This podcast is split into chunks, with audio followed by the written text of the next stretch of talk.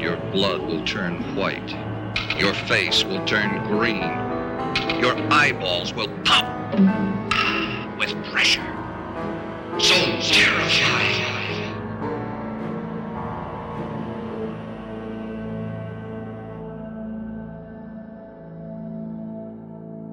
The All-Knowing. Routinierte Mühlräder.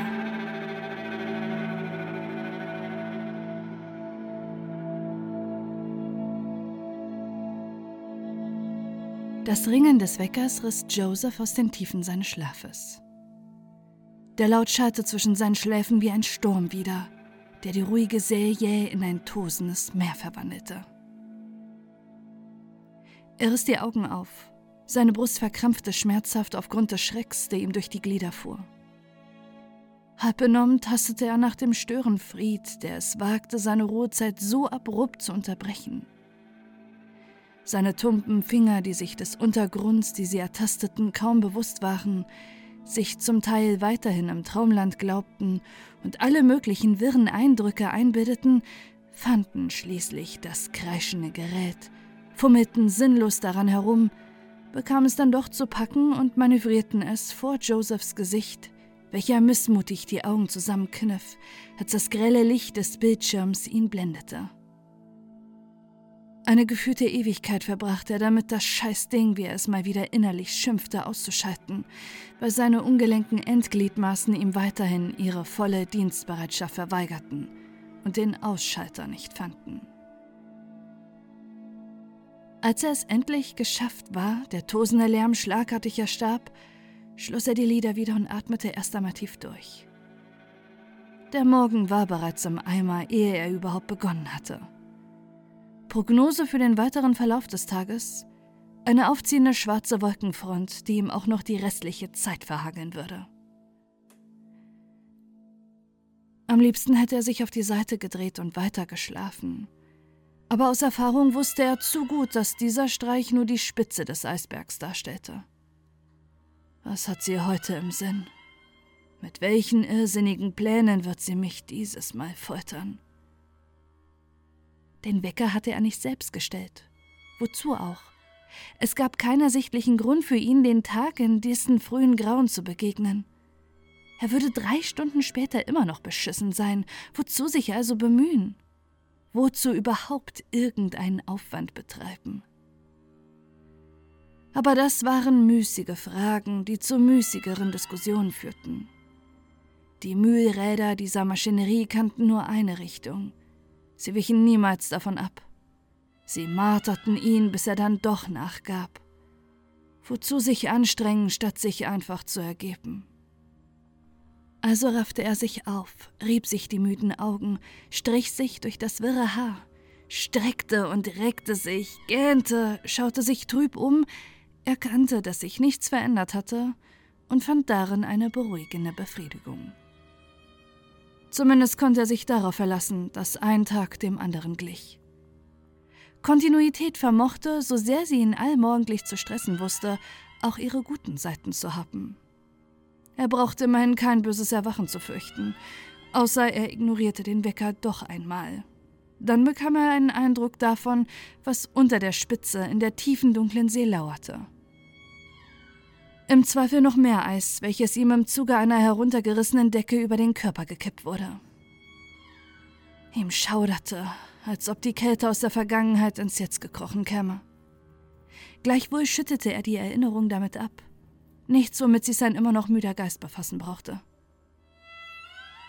Dafür wurde es dringlicher, seinen Körper davon zu überzeugen, sich aufzurichten. Nicht nur des Haussegens wegen, sondern weil seine Blase ihn nunmehr, da er aus der Dämmerung erwachte, allzu deutlich vermittelte, dass sie eine Entleerung wünschte. Er erhob sich aus den weichen Sphären seines Bettes, dessen lauschige Wärme mit zarten Händen nach ihm griff, ihn davon zu überzeugen, er suchte sich nicht so voreilig zu lösen, noch ein Weilchen länger zu verweilen, ihn einlud, auf ewig bei ihr zu bleiben. Aber sie beide wussten nur zu genau, dass das unmöglich war. Jeden Morgen galt es sich aufs Neue zu trennen und erst zum Abend hin ihre Wiedervereinigung zu zelebrieren. mit tiefem, wohligem Schlaf, der nie lang genug andauerte, der stets unsanft gebrochen wurde. Ein endloser Zirkel, aus dem es kein Entrinnen zu geben schien. Hinter Josephs Stirn begann es wieder einmal zu pulsieren, wie es das so oft tat, wenn er zu viel darüber grübelte, was sein könnte, wie das Leben sein sollte. Leben. Das Konzept an sich erschloss sich ihm nicht. Wozu das Ganze? Wozu die Mühen, das endlose Streben, das Eifern und Geifern und am Ende doch nur Versagen und Vergessen? Aber er raffte sich auf. Wieder und wieder und immer wieder. Weil es von ihm erwartet wurde. Weil es verlangt wurde. Weil er zu schwach war. Zu schwach, sich zu wehren und erst recht diese Mühlrad ein für allemal zu entrinnen. Eines Tages, beschwor sich immer wieder. Ja, eines Tages würde er die Augen zumachen und sie nicht mehr öffnen. Doch bis dahin galt es, sie noch viele Male aufzuschlagen, sich viele Male hochzukämpfen, viele Male einem weiteren tristen und endlos grauen Tag zu begegnen. Auf seinem Bett sitzend atmete der junge Mann schwer.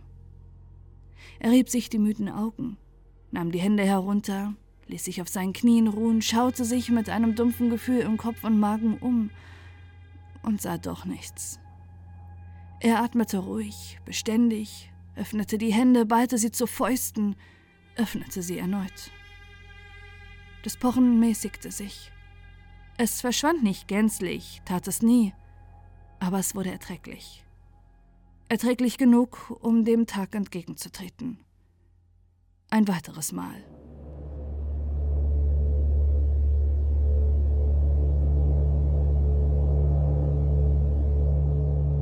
Er erhob sich, schnappte sich seine Kleidung vom Vortag, die er laut ihm nur zu bekannter Richtlinie in den Wäschekorb hatte werfen sollen, und dann trat er aus seinem Zimmer. Eiligen Schrittes durchquerte er den Flur hin zum Bad. Einerseits war die unvermeidliche Konfrontation mit seinem Nemesis ein wenig hinauszuzögern er suchte. Andererseits, weil beißende Kälte auf seiner Haut ihn dazu zwang, sich einen sicheren Unterschlupf zu suchen. Sie vertrieb das letzte bisschen Wärme, das noch an ihm haftete. Er spürte förmlich, wie sie wimmernd von ihm abließ, sich zurückzog, unter seine Bettdecke kroch, sehnsüchtig nach ihm schluchzend wartete. Ich bin bald zurück, schwor er, doch bald rückte schon jetzt in endlose Ferne.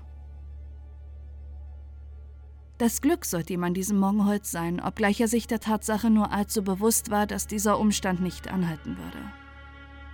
Er erreichte das Bad ohne Zwischenfälle, schlüpfte durch die Tür, schloss sie geflissentlich hinter sich ab und atmete erneut durch, ohne zu merken, dass er zuvor den Atem angehalten hatte. Achtlos ließ er seine Sachen zu Boden fallen, begab sich zur Toilette und erleichterte sich erst einmal. Dann verwendete er mehr Zeit, als nötig gewesen wäre, auf dem stillsten aller Orte. Er genoss jede Sekunde davon, jeden winzigen Augenblick, den er für sich hatte, den er noch verschont blieb. Zu lange dürfte er allerdings nicht warten.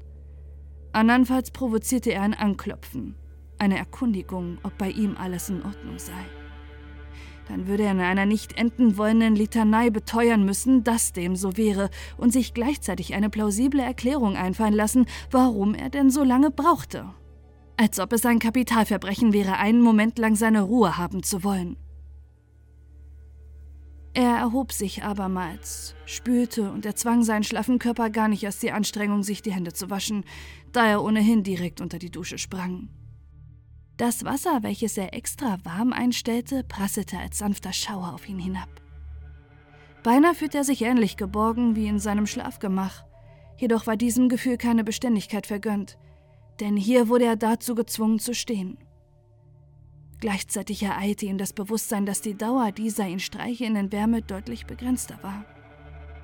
Dennoch nahm er jeden Augenblick, den die sachten Finger ihn streichelten, in sich auf, schloss sie tief in sich ein, auf dass sie so lange wie möglich bei ihm blieben, es ihm ermöglichten, diese neuerliche, stetig rotierende Grauen zu überstehen. Der Moment, in dem er das Wasser abstellte, da für den Duschvorgang die gleichen Verhältnisse wie für andere körperliche Bedürfnisse galten, versetzte ihm einen heftigen Stich. Seine Geliebte verabschiedete sich mit einem Gluckern in den Abfluss. Was gäbe er nur dafür, ihr folgen zu dürfen? Wo auch immer sie ihre Reise hinführte, er würde sie an die dunkelsten, feuchtesten Orte geleiten, solange sie ihm nur Wärme spendete. Jedoch derlei Träumereien dürfte er sich nicht erlauben. Die Minute rückte näher, an der er sich der kalten, bitteren Realität stellen musste. Besser er war darauf vorbereitet, als ihr schlaftrunken zu begegnen und gewaltsam geweckt zu werden. Ein vergebliches Unterfangen, denn in dem Augenblick, in dem er den Duschvorhang beiseite riss, blieb ihm vor Schreck fast das Herz stehen. Er rutschte aus, spürte, wie die Schwerkraft ihn nach hinten zog, wie die felsenharten Fliesen seinen Hinterkopf in Empfang zu nehmen bereit waren. Vielleicht erbarmten sie sich seiner und erschlugen ihn kurz und schmerzlos. Doch nein, seine Instinkte griffen rechtzeitig ein. Er fing sich in letzter Sekunde auf, kam mit dem Schock davon, nur dass dieser noch nicht sein Ende erreicht hatte. Seine Fühler krallten sich in seinen Eingeweiden fest, krochen ihm durch Mark und Bein, ließen ihn unter dem Blick seiner mächtigsten Feindin erschaudern. Guten Morgen, Großmutter, murmelte er leise. Ihr strenger, eisenharter, kalter Blick ruhte auf ihm.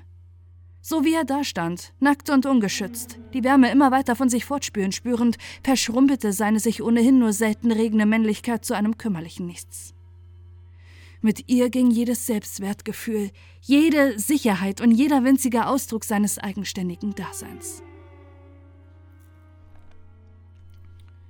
Die alte zierliche Dame, die ihm kaum bis zur Brust reichte und doch um Längen überragte, betrachtete ihn einen Augenblick regungslos.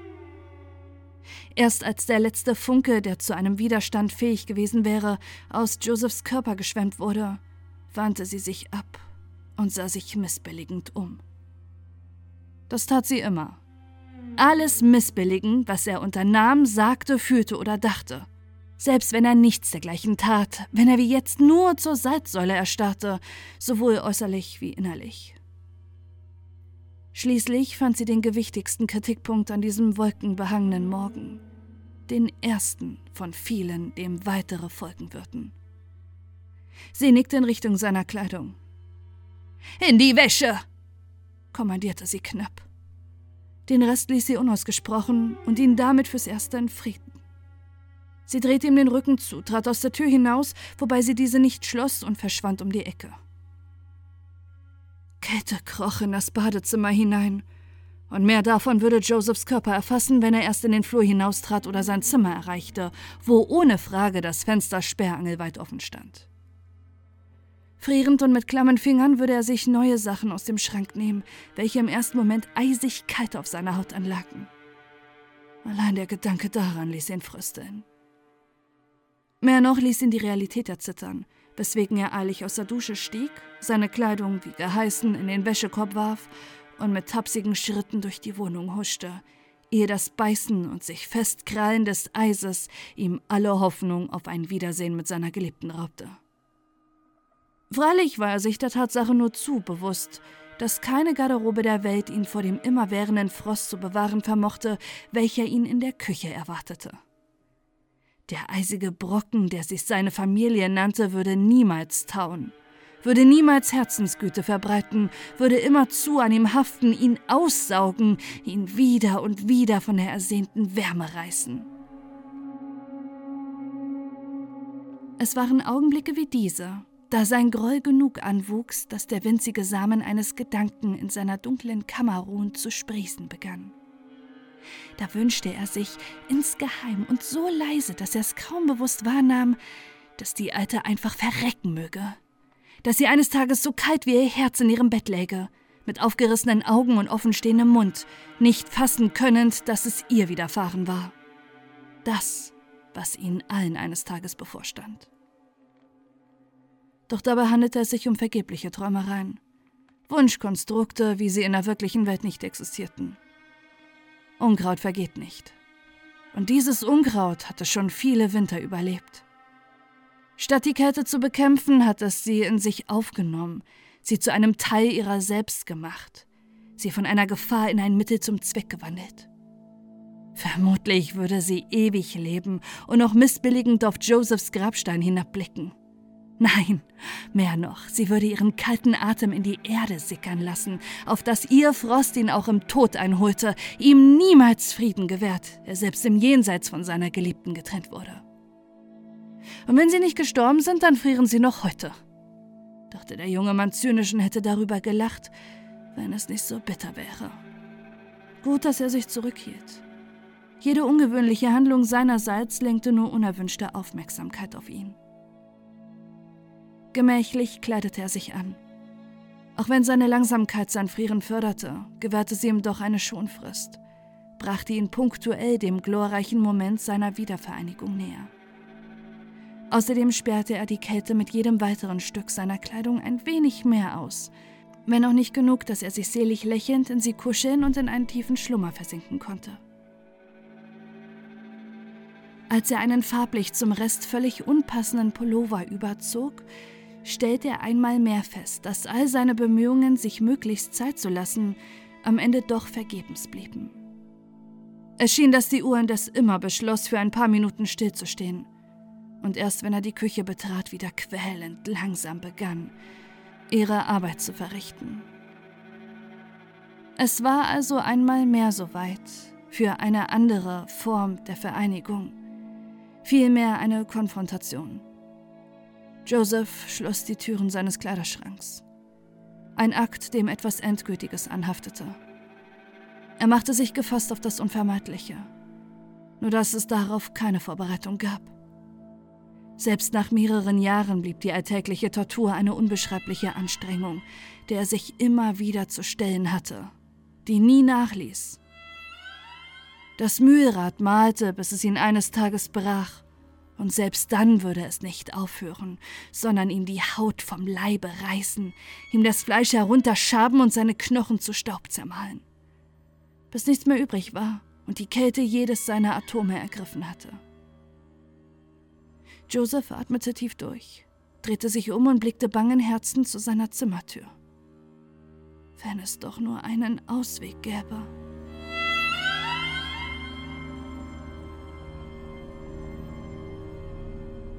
Potenzielle Auswege.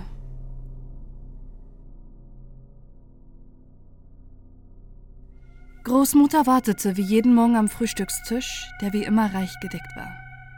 Nicht mit Speisen selbstredend, sondern mit gepresstem Holz.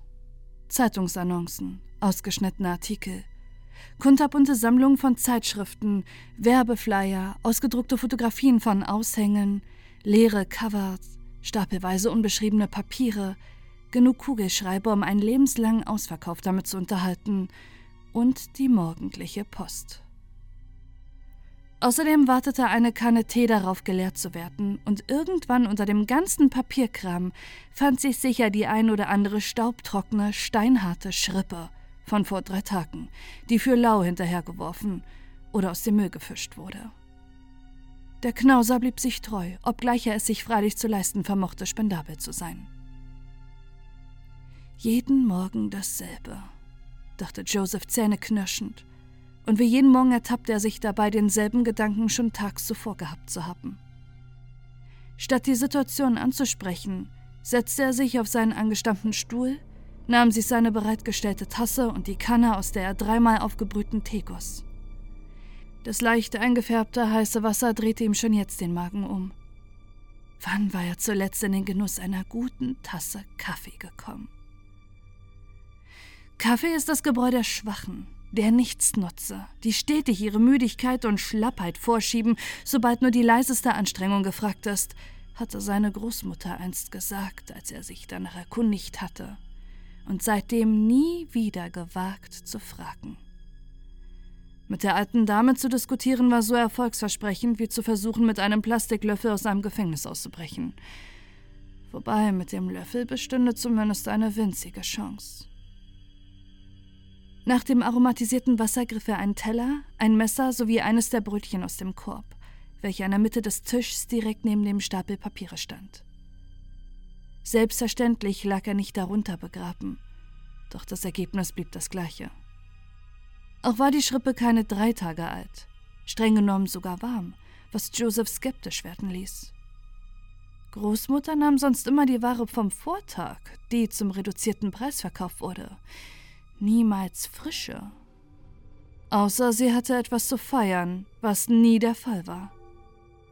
Was ging hier vor?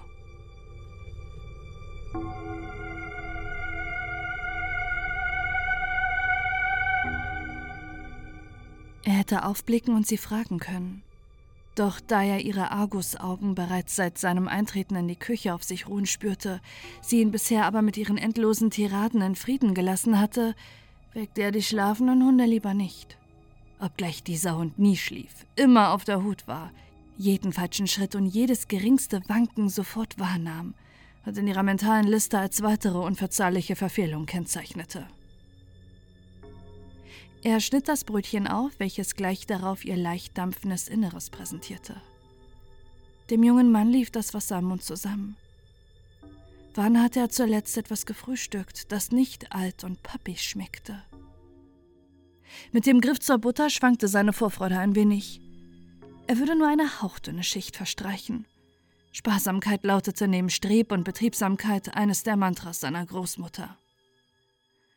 Gerade als er dazu ansetzte, das Messer in die weiche Masse zu versenken, ertönte die harte Stimme der alten Dame, welche stets präzise Kommandos formulierte. Nimm ruhig ein wenig mehr. Joseph erstarrte. Sein Herz machte einen kurzen Aussetzer, ehe es seine Pflicht wieder aufnahm, dabei nunmehr jedoch Eiswasser statt Blut durch seine Adern pumpte. Langsam, ganz langsam hob er den Kopf und wagte es, seinen Blick mit dem der Alten zu kreuzen, nur dass seine Augen Schreck geweitet, in einem kalkweißen Gesicht, bestrebt zu schien, sich rückwärts in seinen Schädel zu bohren, während ihre gelassen, ja fast schon freundlich dreinschauend auf ihm ruhten. Der Anblick drehte ihm die Eingeweide um. Plötzlich verspürte er keinen Hunger mehr, nur das drängende Bedürfnis, sich zu übergeben. Das ist eine Falle! schrie alles in ihm, während Alarmglocken laut schritten. Sein gesamtes Nervensystem arbeitete auf Hochtouren, überreizte komplett und machte jeden Sinneseindruck zur Höllenqual. Schweiß troff ihm von der Stirn. Ein Zitteranfall übernahm die Kontrolle über seinen Körper, und seine Blase füllte sich auf einmal so voll, dass er sich sicher war, er würde sich jeden Moment selbst benessen. Jetzt schau mich nicht so bedröppelt an, murrte die Großmutter und holte ihn in die Realität zurück. Iss, wir haben einen langen Tag vor uns. Ihr Ton kühlte um mindestens 20 Grad ab. Ihre Mimik wurde eisenhart. Ihre Finger trippelten ungeduldig auf dem Tisch. Augenblicklich machte sich so etwas wie Erleichterung in Joseph breit. Zwar hatte er einmal mehr ihren Unmut erregt, doch konnte er mit dieser ihm bekannten Seite wesentlich besser umgehen. Er ahnte wenigstens, was ihn erwartete. Missbilligung, Befehle, unmenschliche Anstrengungen, Peitschenhiebe, wenn er nicht spurte. Dennoch blieb ein gewisses Unbehagen, welches über das gewöhnliche Unwohlsein, das er allmorgendlich verspürte, hinausging. Was ging hier vor? Womit wollte sie ihn heute quälen? Wir haben einen langen Tag vor uns. Wann hatten sie das mal nicht? Wurde dieser besonders lang, mühselig und kräftezehrend? Vermutlich wäre es sinnvoll, sich möglichst viel Energie anzufuttern, wenn ihm schon die Gelegenheit dazu offeriert wurde doch sein Magen hatte sich längst nicht beruhigt. Außerdem sprach seine Paranoia zu ihm, dass, wenn er die scheinbare Güte seiner Großmutter jetzt ausnutzte, er diese später doppelt und dreifach zurückzuzahlen hatte. Also nahm er, wie sonst auch, nur eine dünne Schicht Butter, nur das absolut Nötigste an Belag und versuchte das Mahl dabei so wenig wie möglich zu genießen. Denn Genuss, gleichsam mit Lebensfreude, Glückseligkeit und allem, was Spaß machte, war des Teufels Werk. Seine Großmutter mochte nicht gläubig sein, doch erweckte sie ein ums andere Mal den Eindruck, ihre eigene Religion gegründet zu haben, wenn sie davon predigte, dass das schlaffe Fleisch und ein willensschwacher Geist durch unermüdliche harte Arbeit zu stärken seien. Wer den Versuch nicht widerstand, wer sich hingab, wer sich nur eine Sekunde niederlegte, der verachtenswerten Pause und der heimtückischen Lüge nur einen Moment frönte, der galt als Nichtsnutz, als Dreck unter ihren Stiefeln. Und da Großmutter eine reinliche Frau war, duldete sie kein Unrat in ihrem Haushalt. Sie ist vom alten Schlag, hatte sein Vater ihm einst erklärt. Sie will nicht begreifen, dass die Welt sich weitergedreht hat. Danach hatte er Schicksalsergeben mit den Schultern gezuckt und sich einer weiteren Tirade ausgesetzt, bis diese ihn schließlich dahingerafft haben. Er war schwach, war damals alles gewesen, was Großmutter auf seiner Beerdigung zu sagen gehabt hatte. Wäre es nicht vor versammelter Mannschaft geschehen, sie hätte wohl zum Abschied auf seinen Sack gespuckt. So oder so schien sie sich danach geschworen zu haben, den Sohn ihres Sohnes erst recht nach ihrem Willen zu formen. Dieses Mal ohne das Objekt dabei zu zerbrechen, was lange nicht bedeutete, dass sie behutsamer mit ihm umging. Vielmehr schmiedete sie ihn in noch heißerem Feuer und schlug in unbändigen Wahn härter als je zuvor auf das glühende Metall ein. Es ist das Los einer aussterbenden Art, hatte seine Mutter vor einer gefühlten Ewigkeit kopfschüttelnd kommentiert. Sie und sein Vater waren lange vor seinem Tod geschieden gewesen, weil Großmutter sich wie ein Keil zwischen die beiden geschoben hatte. Nichts nutze unter sich, dergleichen musste unterbunden werden, denn nur in Isolation war eine Rehabilitation möglich. Sie will vor ihrem unvermeidlichen Ende sicherstellen, dass etwas ihr Bekanntes überdauert, dass die Welt sie und ihre ganze Generation nicht einfach vergisst. Sie wird scheitern. Und du solltest endlich genug Arsch in der Hose haben, ihr dies deutlich zu machen. Oder möchtest du wie dein nutzloser Vater enden? Es war eines der letzten Gespräche gewesen, die Joseph mit seiner Mutter geführt hatte. Seit sie weggezogen war, meldete sie sich kaum. Teils um die Fäden der Vergangenheit zu kappen, weitestgehend aber, weil sie nichts mit Großmutter zu tun haben wollte was auf Gegenseitigkeit beruhte. Sie hat leicht reden, dachte Joseph immer, wenn er sich erinnerte. Sie ist einfach abgehauen und hat mich hier mit ihr zurückgelassen. Dabei konnte er sie ja verstehen. Wenn der alte Hund sich erst festbiss, ließ er nicht mehr los. Sein Vater hatte sie totgebissen. An ihm würde sie so lange hängen, bis ihn entweder das gleiche Schicksal ereilte oder er zu dem Mann wurde, den sie sich vorstellte. In jedem Fall würde sie niemals so ohne weiteres zulassen, dass er davonzog, ihm auf Schritt und Tritt folgen. Kein Wunder, dass Mutter ihn hatte fallen lassen. Selbsterhaltungstrieb nannte man das wohl. So brachte Joseph sein Frühstück mit Gedanken an die belastende Vergangenheit zu, statt sich innerlich darauf gefasst zu machen, was ihn erwartete. Nicht, dass das überhaupt möglich wäre. Jeder Tag bewies ihm aufs Neue, dass er sich noch so sehr vorbereiten konnte Großmutter fand immer Wege, ihm den Ablauf der kriechenden Stunden zur Tortur zu gestalten. Er trank seelenruhig seine letzten paar Schlucke lauwarmen Wassers. Auch wenn er wusste, dass es ein zweckloses Unterfangen blieb, versuchte er jeden Morgen aufs Neue, die Minuten des Frühstücks möglichst lange hinauszuzögern. Als der Alten, die selbstverständlich schon längst vor ihm diniert hatte, der Geduldsfaden riss. Die Post! bellte sie in Richtung des Stapels nickend. In einem seltenen kühnen Moment, in dem ein Funke seiner Selbstachtung in ihm aufstieg, hob Joseph eine Augenbraue und fragte frech: Nicht erst die Stellenanzeigen? Er erntete nicht nur einen vernichtenden Blick, sondern mit an Sicherheit grenzender Wahrscheinlichkeit, zudem eine Stunde Zusatzarbeit. Was hast du davon, wenn du dein Mundwerk nicht unter Kontrolle hältst? dachte er bitter, während er den Arm nach den Briefen ausstreckte. Großmutter kam ihm aber zuvor, langte nach einem aus dem Stapel herausragenden Kuvert und meinte dabei: Den hier zuerst! Erneut machte das Herz des jungen Mannes einen Sprung. Da schwebte er nun zwischen ihnen, der Grund für dieses ganze Theater, die Ursache all seiner ihm noch bevorstehenden Probleme, die über die gewohnten Anstrengungen hinausgehen würden sollte diese federleicht anmutende Mitteilung ihm die Lasten seines Lebens um ein paar Tonnen erschweren? Würde das Mühlrad auf ihn herabkrachen und ihm das Rückgrat brechen?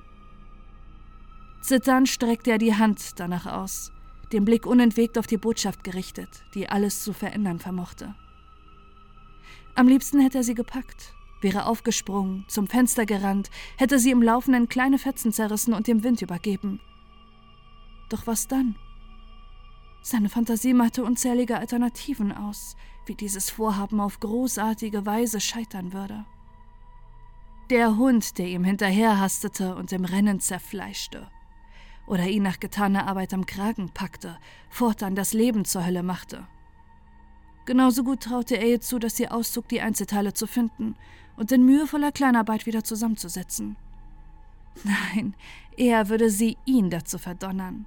Und das wäre noch die Ruhe vor dem Sturm. Das wahre Gewitter, das ihn unvermeidbar erwartete, wollte er sich nicht ausdenken. Nein, es blieb sicherer, sich zu beugen, zu tun, was von ihm verlangt wurde, selbst wenn ihm auch diese Verhaltensweise beständig das Leben kostete, nur schleichender. Just in dem Moment, in dem seine Finger beinahe das Papier berührten, wobei die Luft seltsam zu knistern begann, funkte ihn eine dritte Partei dazwischen. Der Brief wurde der Alten abgenommen, und als Joseph aufblickte, erschrak er so heftig, dass er fast aus seinem Stuhl kippte. Vor ihm stand eine dürre Gestalt im schwarzen Mantel.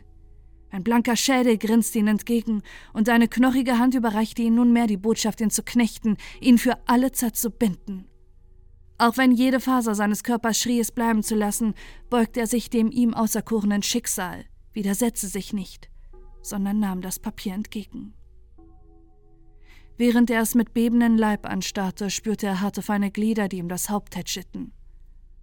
In dieser Berührung lag das Versprechen auf ein baldiges Wiedersehen. Ein Donnern ließ Joseph aus seiner Trance hochfahren. Nun öffne ihn schon, Herrgott Zeiten! Ungläubig blinzelnd, mit offenstehendem Mund, schaute er verwirrt erst seine Großmutter und dann den Brief in seiner Hand an. Wie lange saß er schon so vor sich hin träumt da? Ach, reiß dich zusammen, ermahnte er sich selbst. Andernfalls machte er sich das Bevorstehende nur umso schwerer. Bevor der Aufforderung nachkam, warf er einen Blick auf die Senderdaten und er starrte ein weiteres Mal. Institut des Wissens, stand in feinen Lettern da. Aber das konnte nicht sein. Es musste sich um ein Irrtum handeln. Die Informationen, die ihm seine Augen übermittelten, als diese zum Adressaten hochwanderten, sprachen allerdings eine andere Sprache.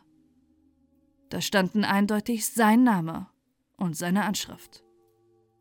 Ohne das Kuvert zu öffnen, wandte Joseph sich seiner Großmutter zu. Plötzlich warf er all seine Prinzipien und mit ihm zusammen seine überwältigende Furcht vor der alten Dame über Bord.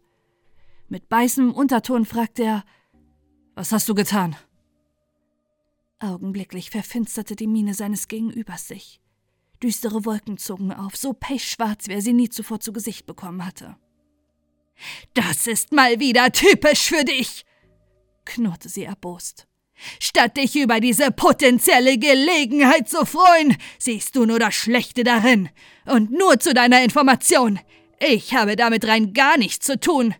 Wie du nur zu genau wissen solltest, reagiert das Institut nicht auf Anfragen von Außenstehenden. Selbst wenn ich wollte, hätte ich sie nicht dazu bewegen können, mir eine Antwort zu liefern, geschweige denn sie dir Post zukommen zu lassen.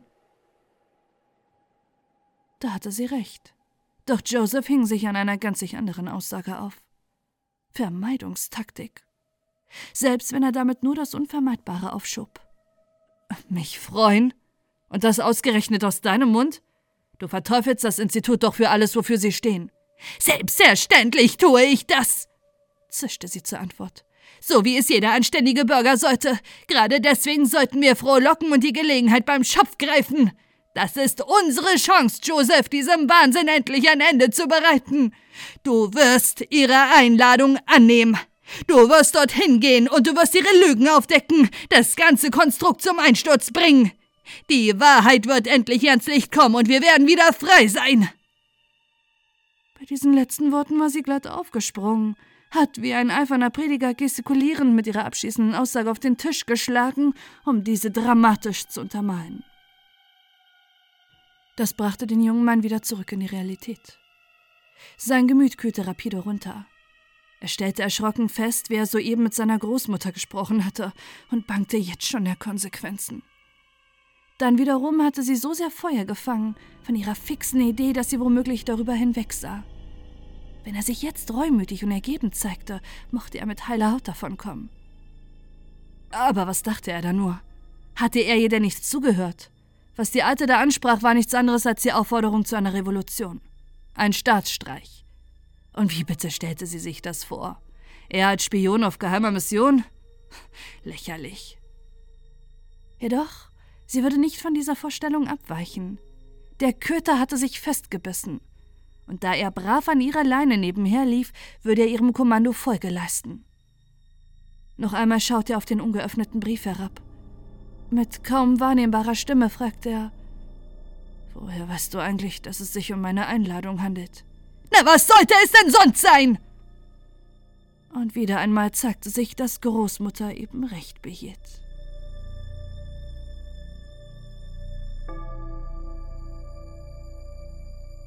Explosionsartige Ausbreitung. Die Welt hat sich weitergedreht. Durch den Urknall hat sich der unendliche Raum explosionsartig ausgebreitet. Durch eine Reihe zufälliger Ereignisse ist das Leben explosionsartig auf dem Planeten Erde entstanden. Durch einen weiteren Zufall ist das Leben explosionsartig auf ein bedenkliches Maß reduziert worden. Das Universum, die Welt und das Leben befinden sich in stetigem Wandel. Alles dreht sich unentwegt weiter. Alles strebt vorwärts und mittendrin in diesem scheinbar endlosen Prozess befindet sich eine Spezies, die sich Mensch nennt. Sie nimmt sich selbst für besonders wichtig, für einzigartig.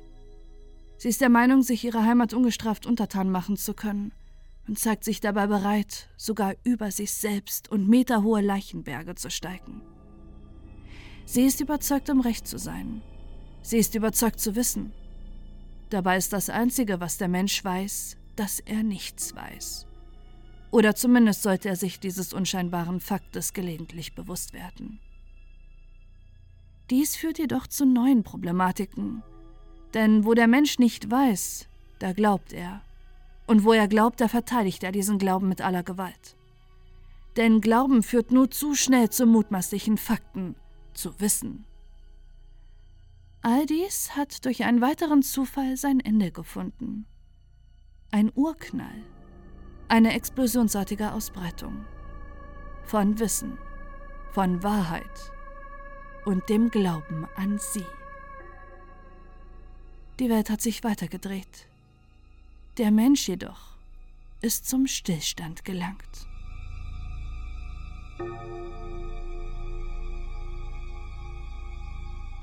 Exzentrische Führung Joseph erinnerte sich gut wie viele andere vermutlich auch an diese Ansprache. Dabei war sie lange vor seiner Geburt verkündet worden. Zweifler wurden sie genannt, diejenigen, die die Wahrheit darin sahen.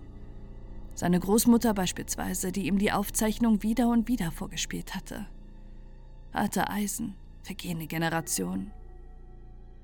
Es handelte sich freilich nur um eine Einleitung. Eine Einleitung für eine Rede, die das Institut des Wissens in all seiner Form denunzieren und all das entlarven sollte, was es der Meinung des Sprechers nach war.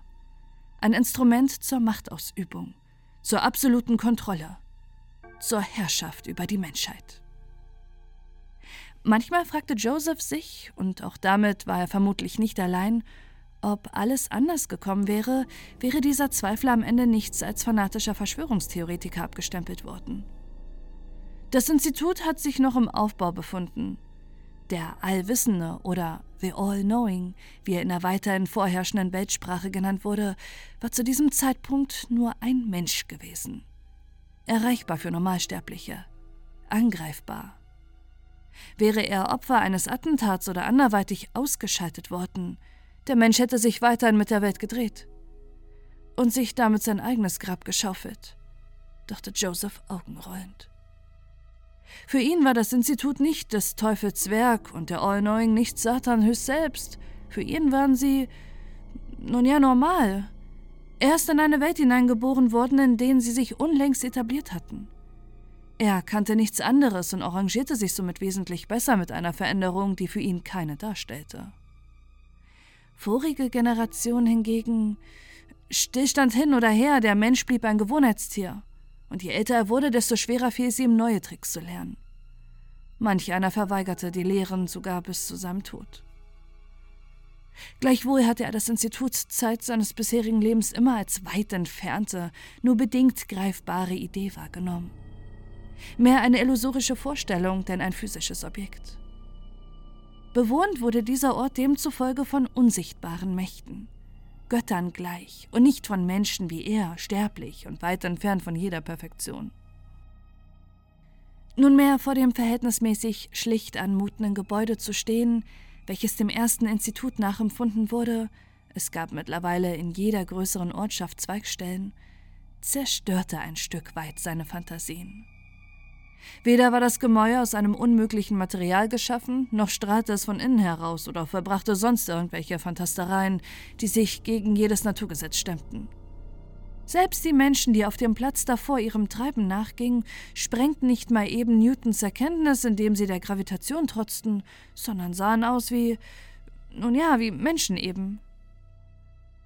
Ein wenig verspürte Joseph Enttäuschung darüber, auch wenn er gleichzeitig fragte, was er erwartet hatte und sich zudem einer gewissen Ehrfurcht dennoch nicht erwehren konnte.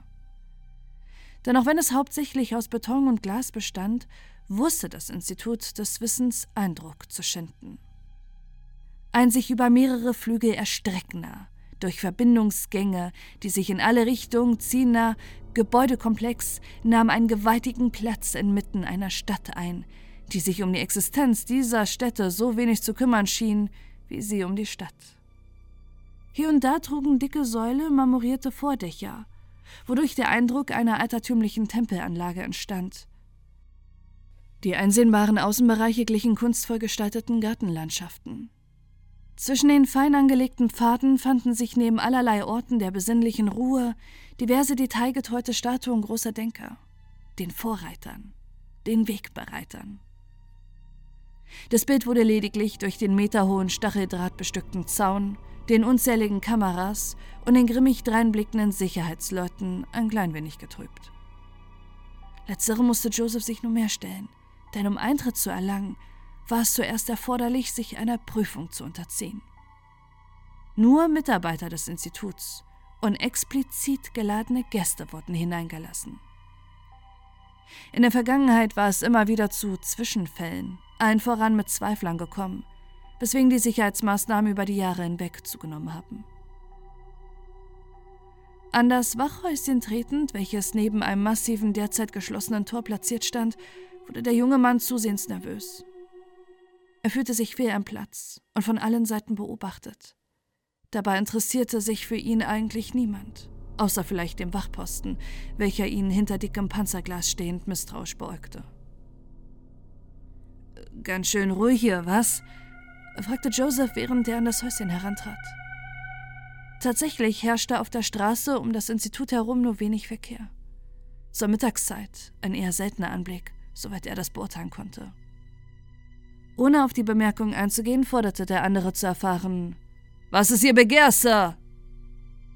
In seiner Miene rührte sich nichts, doch sein strenger Blick schien jeden Gedanken Josephs mit perfider Präzision zu erfassen.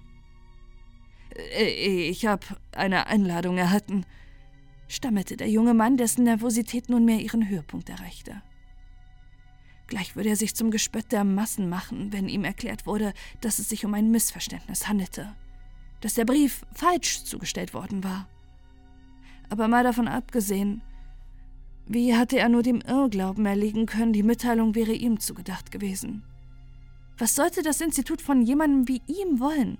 einem Nichtsnutz, einem Sack voller Knochen, der den Sauerstoff nicht wert war, den seine Lungen verbrauchten. Lachen würden sie über ihn, und dann musste er zu seiner Großmutter zurückkriechen, ihr reumütig berichten, dass er abermals versagt hatte. Das wär's. Sie würde ihn hinters Haus schleifen und dort erschießen.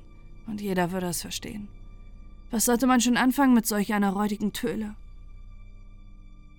Er war bereits drauf und dran, auf die Knie zu fallen und um Gnade sowie Einlass zu betteln. Da riss ein donnernder Laut Joseph aus seinen Albtraumfantasie. Dämlich glotzend betrachtete er das Fach, welches sich soeben vor ihm geöffnet hatte. So lange, bis es dem Wachmann scheinbar zu blöd wurde, da er erklärte: Bitte legen Sie Ihr Einladungsschreiben dort hinein. Äh, Einladungsschreiben? fragte er begriffsstutzig, bis es ihm endlich wie Schuppen von den Augen fiel. Eine gute Minute verbrachte er damit, das Papier aus seiner Tasche zu fischen. Dass er mit jeder verstreichenden Sekunde schweißnassere Hände bekam, zeigte sich dabei als wenig hilfreich. Schließlich zog er das nunmehr reichlich ledierte Schreiben hervor und legte es in das Fach, welches gleich darauf zurück und somit in das Wachhäuschen gezogen wurde. Der Wachmann betrachtete Joseph einen Augenblick lang, bevor er sich der Mitteilung widmete, um diese eingehend zu studieren. Zumindest kam es dem anderen so vor, während der Stundenzeiger quälend langsam dahinschlich, die Zeit zu Jahren und schließlich in die Tausende zerrte. Epochen und Äonen zogen in seiner Wartezeit an ihm vorbei. Ein weiteres lautes Geräusch ließ ihn abermals mit zusammenfahren. Ratternd schob sich das Tor ein Stück weit auf, sodass Joseph problemlos hindurchschreiten konnte. Treten Sie ein und bleiben Sie neben der Tür stehen. Er wollte fragen, welche Tür. Da öffnete diese sich auch schon und er sah in dem Wachmann erneut gegenüber. Ohne das Glas zwischen ihnen wirkte er nur noch bedrohlicher. Ich werde Sie nun abtasten, erklärte der Mann nüchtern. Indes bitte ich Sie um Kenntnisnahme, dass das gesamte Gelände überwacht wird. Verhalten Sie sich den Grundsätzen gemäß, welche Ihnen in Ihrer Einladung mitgeteilt wurden, und wir haben kein Problem miteinander. Verstanden? Ähm, ja, sicher, stammelte Joseph schon wieder, während das routinierte Abtasten bereits seinen Lauf nahm. Gleichzeitig versuchte sein überreizter Verstand, sich auch nur einer, einer einzigen der Grundsätze zu besinnen, die er glaubte definitiv gelesen zu haben. Oder hatte er das doch nicht? Waren sie überhaupt enthalten gewesen? Wenn er nun einen falschen Schritt machte und erschossen wurde, dann hätte das Theater wenigstens ein Ende. Seltsamerweise tröstete ihn dieser Gedanke nicht. Alles, was er wollte, war zurück in sein Bett zu kriechen. In Ordnung, sagte der Wachmann, als er seine Untersuchung beendet und scheinbar nichts Verdächtiges gefunden hatte. Melden Sie sich bei der Rezeption im Hauptgebäude. Er nickte in Richtung des ersten Traktes, welcher direkt vor ihnen lag. Einfach dem Weg folgen. Sie können es gar nicht verfehlen. So neutral wie er den letzten Satz formulierte, vermochte Joseph unmöglich zu sagen, ob er sarkastisch, freundlich oder komplett intentionslos gemeint war. So oder so verzog er sich in sein Häuschen und ließ den Gast des Instituts damit auf sich allein gestellt zurück.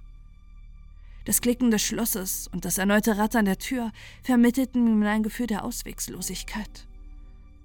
Er kam sich wie eine Maus in der Falle vor, der Versuchung des Käsegeruchs nicht hatte widerstehen können. Nur, dass er Käse gar nicht mochte und allein aufgrund mangelnder Alternativen hier reingehuscht war. Auf seinem Weg zu dem Hauptgebäude wurde Joseph sich zusehends unwohler. Er fühlte sich ausgeliefert, nackt auf einem Präsentierteller. So wie am Morgen vor wenigen Tagen, als Großmutter ihn nach der Dusche erwartet hatte, nur dass die Dimensionen hier gänzlich anders lagen. Ungefähr so, als ob seine Dusche ohne sein Wissen plötzlich in ein Amphitheater teleportiert worden wäre. Dabei schenkte ihm eigentlich auch im inneren Bereich des Institutes kaum jemand Beachtung. Die meisten vorbeihuschenden Personen schienen entweder in ihre Gedanken vertieft oder hatten es unsagbar eilig, irgendwo hinzukommen. Es herrschte rege Betriebsamkeit. Wer sollte da von einem Nichts wie ihm auch nur Notiz nehmen wollen? Bei der Tür des Gebäudes angekommen, hielt er kurz inne. Noch konnte er umkehren. Der Wachmann würde ihn komisch beäugen, sicher, aber vermutlich wäre er gleichzeitig froh, ihn los zu sein. Und seine Großmutter? Er würde schlicht ein paar Stunden durch die Stadt ziehen, sich irgendeine wilde Geschichte ausdenken und dann zurückkehren. Kein großes Ding. Aber wem macht er etwas vor? Er war ein beschissener Lügner, und selbst wenn er ein guter wäre, würde seine Großmutter seinen Trug zehn Meilen gegen den Wind wittern. Außerdem starb er schon bei dem Gedanken daran, dem Wachmann noch einmal gegenüberzustehen, tausend Tode. Es einfach hinter sich zu bringen, hingegen sich fügen, versprach äh, weniger Anstrengung. Also stieß er den linken Flügel der schweren Doppeltür auf und trat ein in die lichtdurchflutete Halle der Erkenntnis. Nun, ganz so spektakulär, wie er es sich ausgemalt hatte, verlief es vielleicht nicht.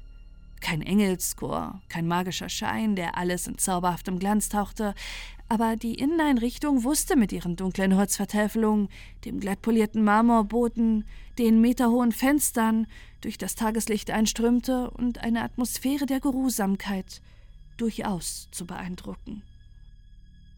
Die Rezeption befand sich kreisförmig angelegt, direkt in der Mitte der Vorhalle. Kaum zu verfehlen dachte Joseph ironisch, während er darauf zustrebte. Er hatte erst die Hälfte des Weges geschafft, da erhob die Rezeptionistin, die bis eben noch mit Schreiben beschäftigt war, ihr Haupt was den jungen Mann schlagartig ein paar Takte langsamer laufen ließ.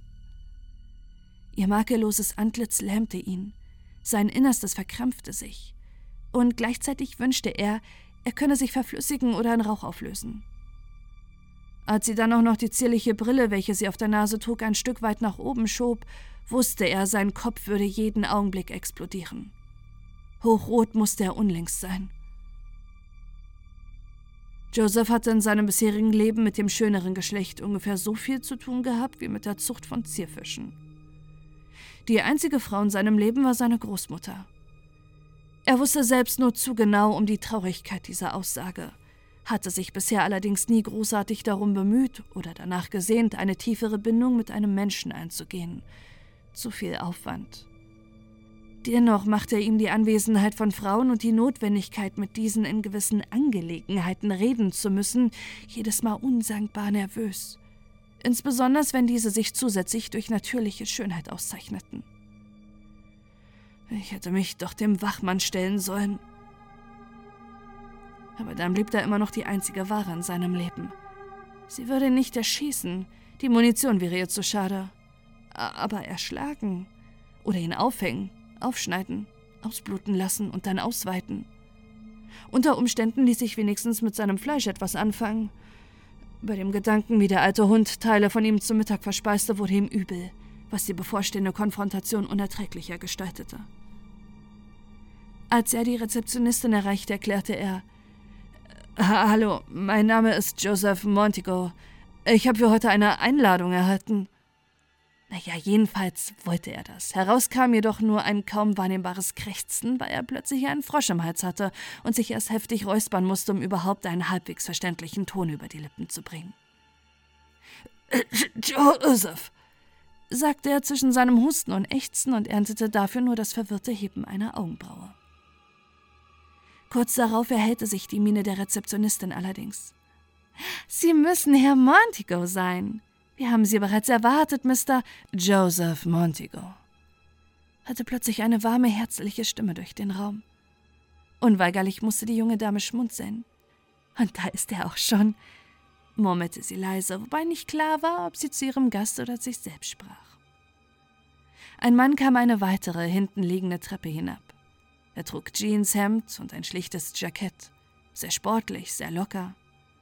Ein breites, einladendes Lächeln lag auf seinen Lippen. Er war ungefähr in Josephs Alter, und da endeten ihre Gemeinsamkeiten. Als er sie erreicht hatte, fuhr er direkt fort. Schön, dass Sie es einrichten konnten. Er freut Sie kennenzulernen. Er begrüßte ihn mit festem, selbstsicherem Händedruck. Und willkommen im hiesigen Institut des Wissens. Weil er seine Zunge noch nie im Griff hatte, wenn er sich seiner Sache nicht sicher war, platzte die erstbeste Frage aus dem anderen heraus. Äh, sind Sie der All-Knowing? Ein Moment lang trat fassungslose Stille ein. Dann wurde sie jäh unterbrochen, als die junge Rezeptionistin laut zu prusten begann. Der Neuankömmling bedachte sie kurz mit einem gespielt enttäuschten Blick, ehe er übertrieben theatralisch fragte: Was denn, Lisa? Traust du mir die Rolle etwa nicht zu? Sie tat es mit einem weiteren Lacher ab, beruhigte sich aber alsbald. Indes wandte der junge Mann sich wieder Joseph zu. Tut mir leid, Sie enttäuschen zu müssen, Joseph. Ich darf Sie doch so nennen, oder? Nein, ich bin nicht seine Eminenz. Äh, ich meine natürlich der Imperator. Halt, nein, ich bringe es immer durcheinander. Von wem ich selbstverständlich rede, ist der allmächtige Herr. Den letzten Satz sprach er mit kraftvoller Stimme, verzog das Gesicht zu einer grimmigen Maske und hob die Hand in einer Geste empor, als wolle er den Himmel selbst herausfordern. Das Theater fand ein schnelles Ende, als er wieder nur ein cooler Typ wurde und lässig die Schultern zuckte. Verzeihen Sie, Joseph. Meine Mama sagte immer, an mir wäre ein guter Schauspieler verloren gegangen. Tja, statt auf der Bühne zu stehen, bin ich hier, mit Ihnen. Eine Alternative, der ich jederzeit den Vorzug geben würde. Also, wollen wir dann?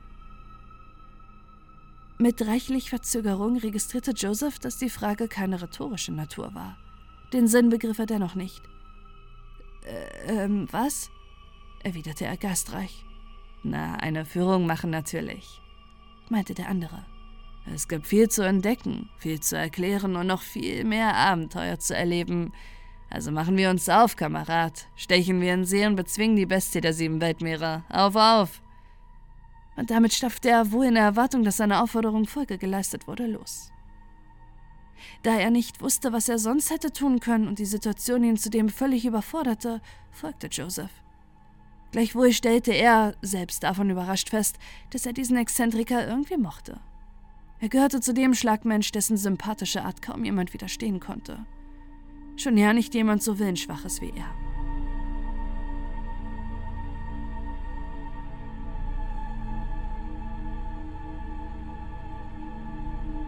Unerschütterliche Säulen der Gesellschaft. Also, Joseph, welchen Bereich wollen Sie sich zuerst ansehen?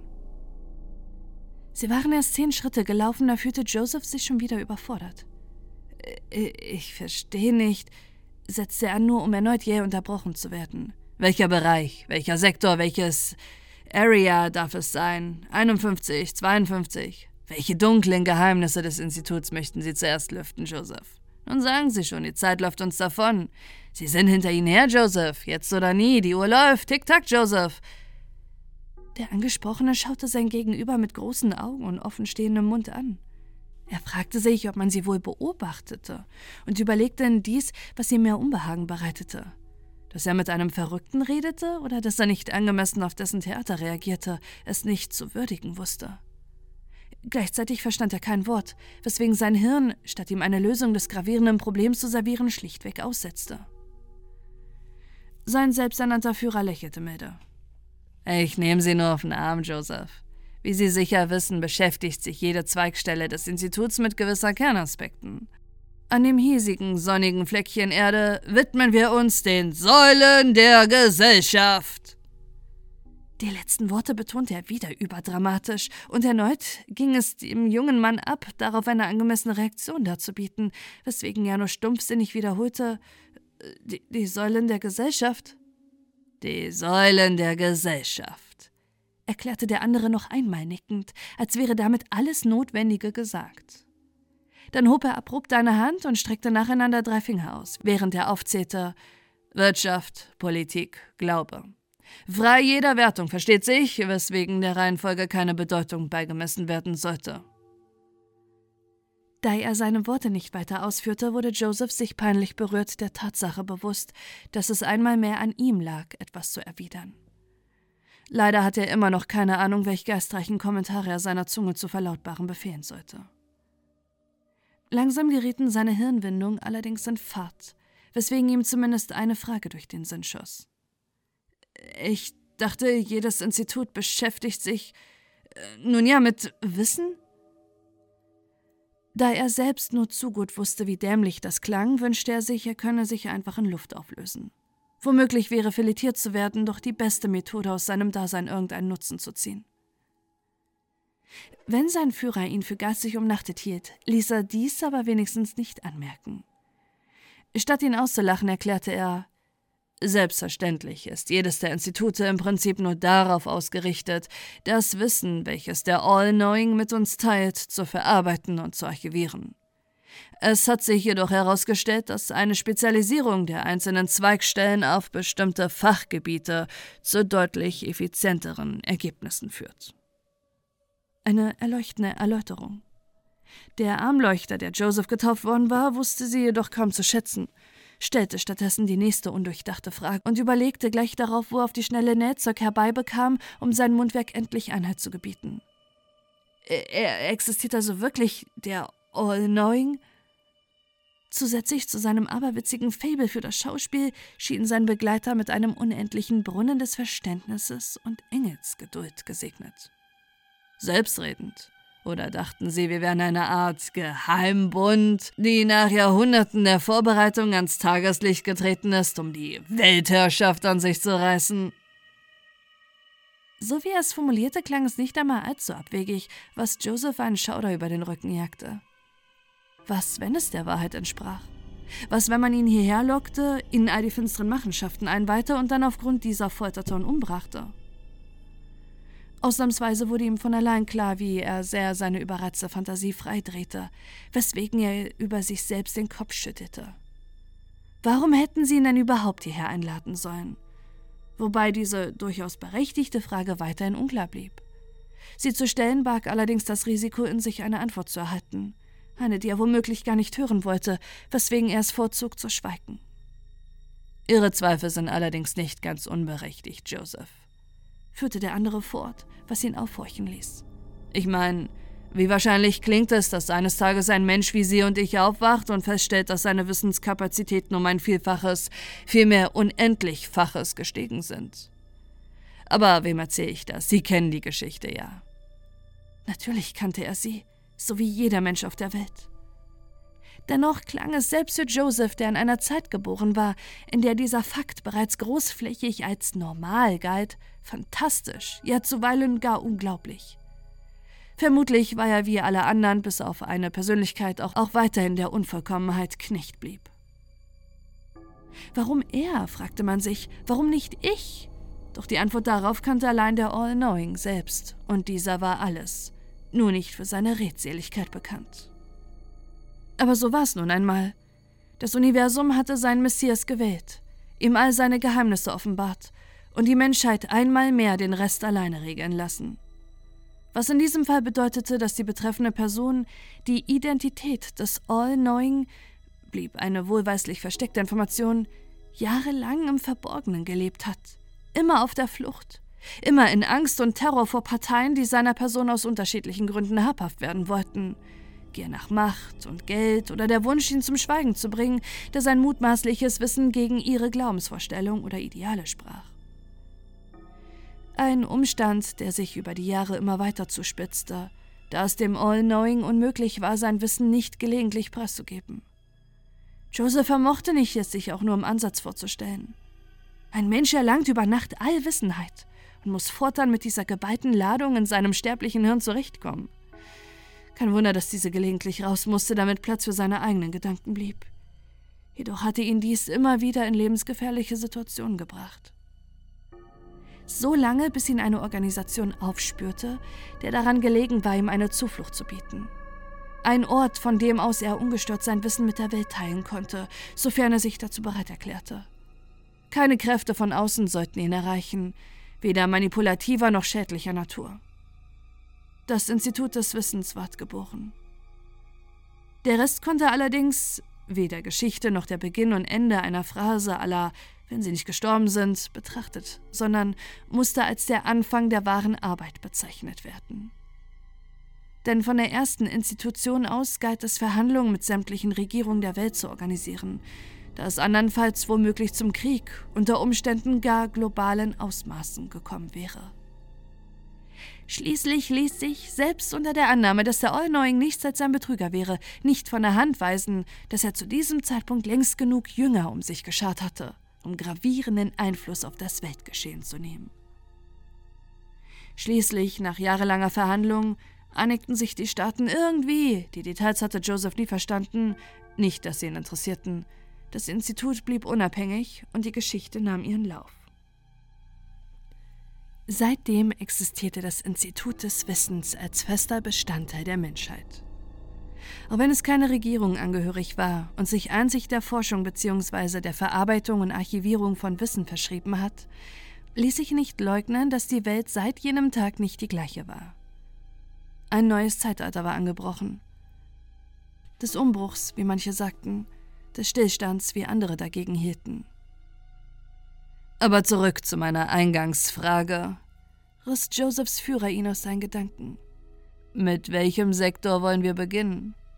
Äh, Wirtschaft, kam es aus des jungen Mannes Mund geschossen. Hauptsächlich, weil er nicht schon wieder den stammenden Idioten mimen wollte. Ein wissendes Grinsen schließt sich auf das Gesicht des anderen. Eine treffliche Wahl, Joseph, wenn auch vorhersehbar. Folgen Sie mir bitte. Äh, bevor wir weitergehen, sein Begleiter hatte sich unlängst umgewandt, um loszuziehen, drehte sich aber noch einmal geduldig aufblickend zu ihm um. Wie heißen Sie eigentlich? Er blinzelte kurz, öffnete den Mund, schloss ihn wieder, blinzelte erneut, legte sich einen Finger an das Kinn, sinnierte angestrengt, blickte nachdenklich in die Ferne, erschloss die Mythen des Kosmos und den Sinn des Lebens und ließ sich dann doch dazu herab, eine Antwort zu liefern.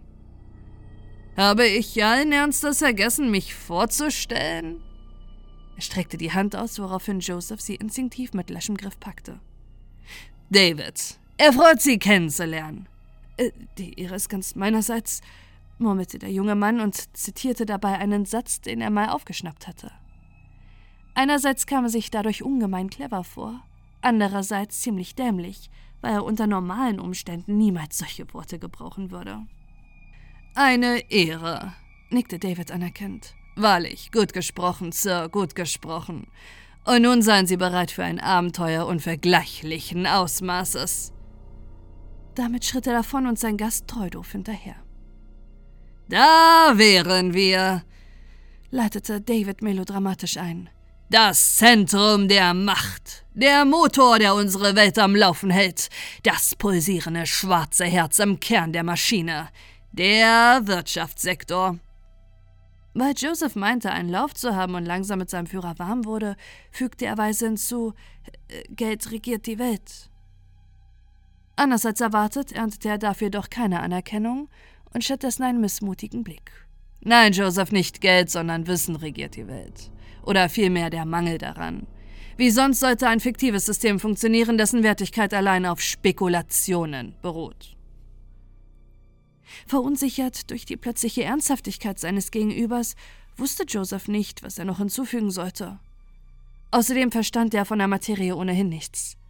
Sicher, Geld war ihm ein Begriff, Immerhin benutzte er es tagtäglich, aber die Mechanismen, die im Hintergrund damit arbeiteten, der Glaube der Menschen, der dem Papier erst seinen Wert gab, und die Tatsache, dass diese Grundfeste seit der Existenz des Instituts des Wissens erschüttert worden war, zählte zu den Dingen, die fernab seines Horizonts lagen.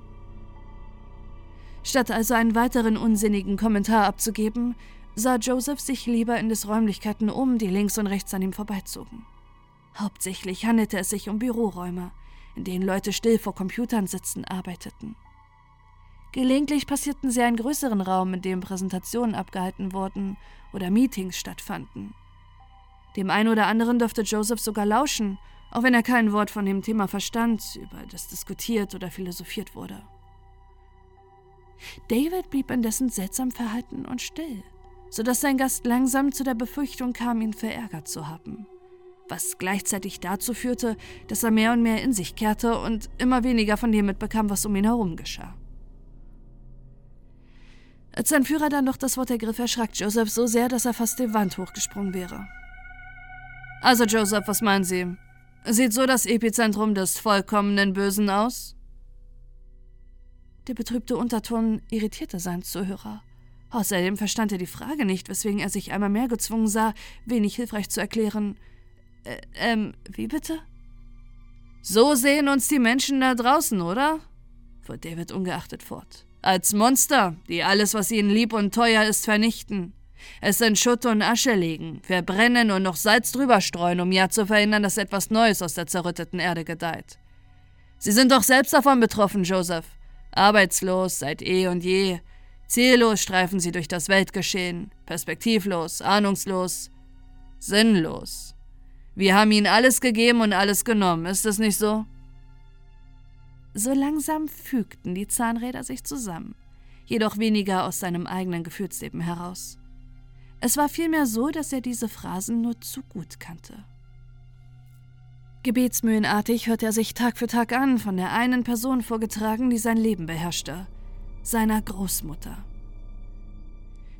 ehrlich gesagt, meinte er aus einer Regung des Trotzes heraus, bin ich ganz zufrieden mit meinem Leben. Nun, er wäre es wohl, wenn man ihn gestatten würde, so lange im Bett liegen zu bleiben, wie es ihm gefiel. In diesem Sinne hat er glatt gelogen, aber das musste er nun wahrlich seinem Begleiter nicht unter die Nase reiben. Dieser schaute hoffnungsvoll zu ihm herüber. Ist dem so? Welche erfrischende Aussage. Es kommt nicht häufig vor, dass ein Besucher des Instituts nicht unsere Auswirkungen auf das Weltgeschehen moniert, insbesondere im Hinblick auf die Arbeitswelt. Joseph zuckte mit den Schultern. Ich kenne es nicht anders. Da kehrte es zurück. Das freudige Grinsen des Theatermannes. Erfrischend, wahrlich. Womöglich sind Sie der Wind, den dieses alte Gemäuer gebraucht hat, Joseph. Eine Frühlingsbrise, die unsere vom Winter erkalteten Glieder wachrüttelt und uns endlich wieder bewusst macht, wofür wir leben, wonach wir streben, was wir suchen. Und das wäre? Die Wahrheit natürlich. Natürlich. Auch wenn er keine Ahnung hatte, was, was David damit auszudrücken versuchte, kam er nicht umhin, sich von seiner Euphorie angesteckt zu sehen. Gleichwohl hatte ihn die Neugierde gepackt. Äh, stimmt es denn? Was, Joseph? Dass die Welt wegen ihnen zum Stillstand kommt? Einmal mehr zogen Gewitterwolken auf, die sich jedoch schnell wieder lichteten. Nun, das ist eine Frage der Perspektive. Meinen Sie nicht, Joseph? Hat unsere Arbeit dazu beigetragen, dass ein Großteil der Menschheit die ihre verliert? Sicher. Die Erkenntnisse, die wir erlangt haben, haben dazu beigetragen, einen nicht zu verachtenden Teil des Berufslebens entweder zu automatisieren oder seine Notwendigkeit komplett ab absurdum zu führen. Die Sache ist nur, wir haben damit nichts Neues geschaffen. Wissenschaft ist ein Lernprozess, Joseph. Sie fördert Aspekte unseres Universums zutage, die schon immer da gewesen sind, nur dass wir ignorante Affen sie nicht gesehen haben. Die meisten Berufe, die der Schere unserer Lehren zum Opfer gefallen sind, waren schon vor unserem in Erscheinung treten überflüssig. Die vermeintlich zu erledigende Arbeit, die über die Jahrhunderte entstanden ist, hat der Mensch sich selbst geschaffen. Aus der Notwendigkeit heraus, dass es Arbeit und eine Wertschöpfung geben muss, damit die Räder weiterrollen. Geld ist der Brennstoff, Joseph, doch er verzehrt sich gleichzeitig selbst. Mit dem Bewusstsein, dass Geld nur ein Fantasieprodukt ist, haben wir die Menschheit von ihrer Fessel befreit. Doch nutzen wir es, sicher, weil wir Gewohnheitstiere sind, aber die Spekulationen darüber haben endlich ein Ende gefunden. Es wird zusehends aus dem System gespült. Und Arbeit, richtige Arbeit, wird nicht mehr damit vergütet. Es wird getan, was getan werden muss. Von Menschen, die es wollen. Und jedem Menschen ist eine Grundsicherung zugesagt, ganz gleich etwaiger Dienste für die Gesellschaft. Sie nennen es Stillstand. Wir nennen es Fortschritt. Manchmal muss ein Gemäuer niedergebrannt werden, um auf dem Fundament Neues zu errichten. Verstehen Sie das, Joseph? Nein, er verstand rein gar nichts. Er hörte nur die endlose Litanei der alten Dame zwischen seinen Schläfen, die unentwegt predigte, dass er seinen faulen Arsch in Bewegung setzen musste, sich Arbeit suchen sollte. Deswegen quälte sie ihn Tag ein, Tag aus mit Stellenanzeigungen, mit Bewerbungen, mit Vorstellungsgesprächen in Unternehmen, deren Zukunft längst begraben worden war. Der Arbeitsmarkt klammerte sich an eine Vorstellung, die der Vergangenheit angehörte. Überdies hatte er keinen Platz für einen Niemand wie ihn. Niemande gab es zuhauf. Die neue Generation. Kinder, die in einer Welt groß wurden, in der Arbeit einen gänzlich anderen Stellenwert einnahm, in dem ihre geleistete Kraft keine Notwendigkeit mehr darstellte, weil ihnen alles, was sie zum Leben brauchten, in den Schoß gelegt wurde. Die Alten wollten sie nicht, und doch versuchten sie, die unentwegt in eine Form zu pressen, weil sie spürten, wie sie starben, wie sie vergingen, wie ihre Geschichte einfach gelöscht und neu geschrieben wurde. Die Mühlräder malten auch in die andere Richtung. Tja, und das war ja der sagenumwobene Wirtschaftssektor. Joseph hatte gar nicht mitbekommen, dass sie sich weiter bewegt und mittlerweile das Ende dieses Traktes erreicht hatten. Ein bisschen machte sich Enttäuschung in ihm breit. Weniger wegen dem, was David zu erzählen hatte, und mehr aufgrund der Tatsache, dass das Innere des Instituts sich kaum von einem x-beliebigen Bürokomplex unterschied. Nun, bisher. Womöglich hatten die anderen Ebenen mehr zu bieten. Welchen Sektor möchten Sie als nächstes erkunden, Joseph? Bevor wir fortfahren. Fortfahren, noch so ein Wort, das er für gewöhnlich nie in Gebrauch hatte. Eine Frage? Sicher, Joseph, was wünschen Sie? Er konnte nicht länger an sich halten, er musste es endlich erfahren. Warum bin ich hier? David blinzelte und fast rechnete sein Gegenüber mit einer neuerlichen Tirade des überdramatisierten Grübelns, doch dieses Mal blieb sie aus. Weil wir sie brauchen, Joseph, erklärte sein Führer nüchtern. Sie brauchen mich? Selbstverständlich, nickte er. Wir brauchen Leute wie Sie. Normalsterbliche, wenn Sie so wollen. Menschen des Alltags, die sehen, dass unsere Arbeit kein Hexenwerk ist. Nicht das Ergebnis schwarzer Magie, von Teufelsanbetung, nicht aus dem Wunsch heraus entstanden, Chaos zu verbreiten oder Kontrolle auszuüben, sondern einzig und allein dem zu frönen, was den Menschen ausmacht und antreibt. Neugier, Wissbegierde, Wir hier im Institut des Wissens sind Menschen wie Sie, Joseph. Und doch sind wir anders. Diese Grenze aufzuweichen, diese Diskrepanz aufzuheben, eine Verknüpfung herzustellen, auf dass wir voneinander lernen und uns verstehen, das ist Ihre Aufgabe, so Sie sie denn annehmen wollen. Erst mit Verzögerung stellte der junge Mann fest, dass der letzte Satz als Frage formuliert wurde. Äh, ähm, ja, erwiderte er mit mehr feurigem Eifer in der Stimme als geplant. Sehr gut, rief ebenso enthusiastisch David aus. Dann lassen Sie uns zur Tat schreiten, Joseph. Und damit marschierte er los, ohne erneut nachzufragen, welchen Sektor sie sich denn nun genau anschauen wollten. Joseph, der sich noch zu befangen von der scheinbaren Wichtigkeit seiner Rolle fühlte, bemerkte es gar nicht erst. Also, Joseph, was darf es sein? Links, rechts, die goldene Mitte? Sollen wir Ihnen Ihre Meinung diktieren? Opfern Sie Ihr Dasein im allgemeinen Wohl? Spüren Sie das blaue Blut in Ihren Adern kochen? Oder möchten Sie alles niederreißen und selbst für Handeln verantwortlich sein? Was ich sagen möchte, willkommen im Politiksektor. Der sich kaum von dem Wirtschaftssektor unterschied, wie Joseph ernüchtert feststellte. Büroräume, die sich an Büroräume, die sich an Meetingräume, die sich an Besprechungsräume, die sich an Pausenräume, die sich an WC-Räume anreihten. Ach ja, schwadronierte David bereits drauf los, während sie durch die kühlen Flure zogen, bildschirmgebräuntes Personal bei der Arbeit beobachteten und dem Surren der Klimaanlage lauschten. Politik. Der Versuch des Menschen, Ordnung in die Gesellschaft zu bringen. Durch Meinungsfreiheit, Gewalt, Macht, Manipulation, äh, Geld. Ich überspitze natürlich. Es ist ein Prozess. Mancher Versuch war gut, mancher weniger. In diesem Bereich haben wir aufgrund der Restriktionen aller Staaten am wenigsten zu sagen und bisher tatsächlich auch am wenigsten beizutragen. Der kalte leere Raum, der sich Kosmos schimpft, gibt nur wenig her über Systeme, die Überleben bestimmen, welches rar gesät ist, vor allem wenn es das Kriterium eines Bewusstseins erfüllen soll. Diese Aussage ließ Joseph einen Moment innehalten. Ä Aliens existieren? Ein leises Kichern drang aus der Kehle seines Begleiters. Habe ich das etwa behauptet? Einmal mehr machte sich Enttäuschung breit. Zu gern hatte er bisher immer angenommen, dass da draußen weiteres intelligentes Leben existierte. Die Tatsache, dass dem nicht so sein sollte, ließ sein Gefühl der Einsamkeit in ihm zurück, von dem er bisher nicht geahnt hatte, dass es ihn so stark mitzunehmen vermochte. Also existieren sie nicht, murmelte er. Ein weiteres Mal kicherte David. Habe ich das etwa behauptet? Das ließ Joseph wieder aufhorchen. Äh, was denn nun? verlangte er leicht verärgert aufgrund des gemeinen Spiels, das mit ihm getrieben wurde, zu wissen. Über so manches Mysterium behält das Institut sich vor, vorerst Stillschweigen zu bewahren. Tut mir leid, Joseph.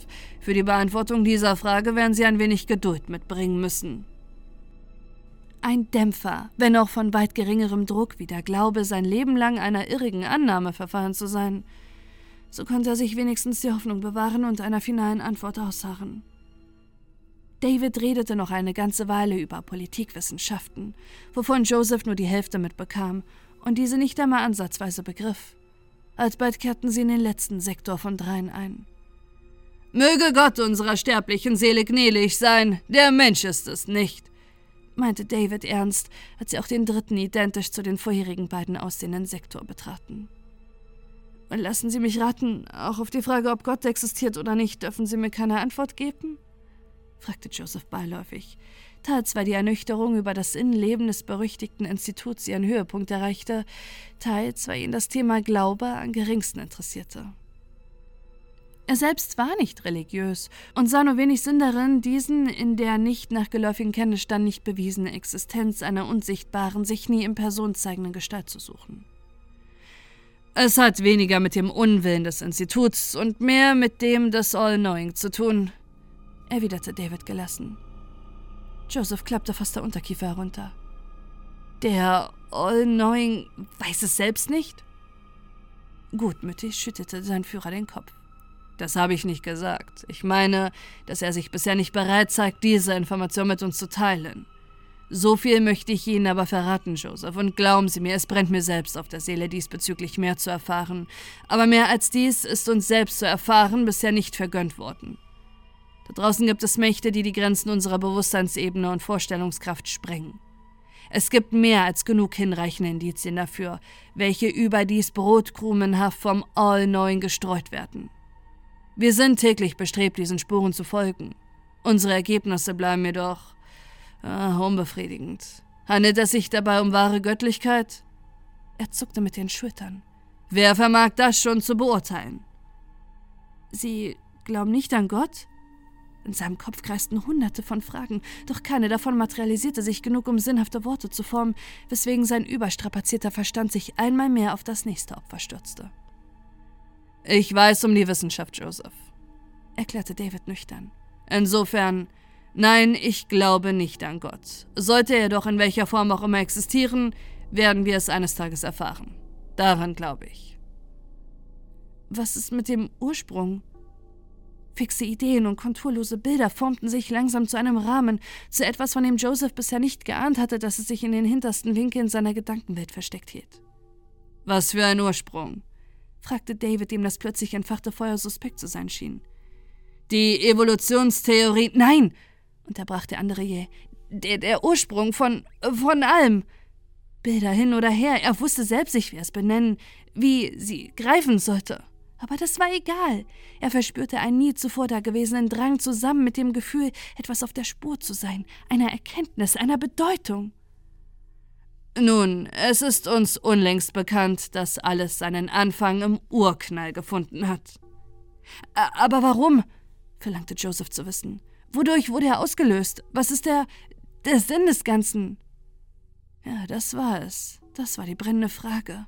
Der Leuchtturm, der ihm den Weg wies und der Grund für sein Hiersein. Der Weg wurde geebnet, die Gleise in die richtige Spur gelenkt. Es fühlte sich an wie Schicksal. Das Wort so befremdlich, so banal und doch so echt. Er würde es erfahren das Geheimnis der Geheimnisse. Er musste einfach, und wenn er sich irgendwo ankettete, er würde nicht eher gehen, ehe er seine Antwort erhielt. Sein Entschluss stand fest. Zum ersten Mal in seinem Leben hat er etwas gefunden, etwas, woran er sich klammern wollte, wofür er kämpfen wollte, und wenn es das Letzte war, was er tat. Sollte seine Großmutter ihn doch später zu Hackfleisch verarbeiten, weil er ihr nicht gehorcht und das Institut zum Einsturz gebracht hatte. Er würde etwas erlangt haben, etwas von Bedeutung, und das mit ins Grab nehmen. David beobachtete ihn eine Weile lang. Keine Regung verriet, was in seinem Inneren von sich ging. Schließlich sagte er Diese Frage beschäftigt Sie wahrhaftig, oder Joseph? Sie sind am Kern unseres Wesens, dem Wesen aller Menschen angelangt. Wissbegierde treibt sie an, ist doch so. Ja, noch nie war es ihm leichter gefallen, eine Antwort oder überhaupt ein Wort über die Lippen zu bringen. Aus ihm sprach Inbrunst, Überzeugung, Willensstärke, Eigenschaften, die er bisher nie die seinen genannt hatte. Sein Führer nickte. Kein Lächeln lag auf seinen Lippen, allerdings wirkte er auch nicht missmutig oder verärgert. Vielmehr glich sein Gesicht einer ausdruckslosen Maske. Eine, welche sich zusammen mit dem Ablegen jeglicher Schauspielerei über seine Züge legte. Eine Tatsache, die Joseph gänzlich entging. Wenn das so ist, dann überspringen wir diesen Teil unserer Führung und kommen direkt zum Abschluss. Folgen Sie mir bitte, Joseph. Und treu wie der doofe Hund war, folgte er.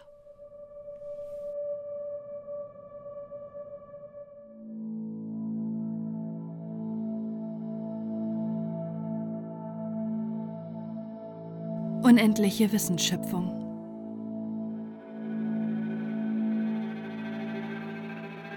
Schweigend schritten sie durch Gänge, Trakte und Räume, zogen vorbei an sich mehrenden Wachpersonal und durchschritten Türen, welche der höchsten Stufe der Sicherheit unterlagen.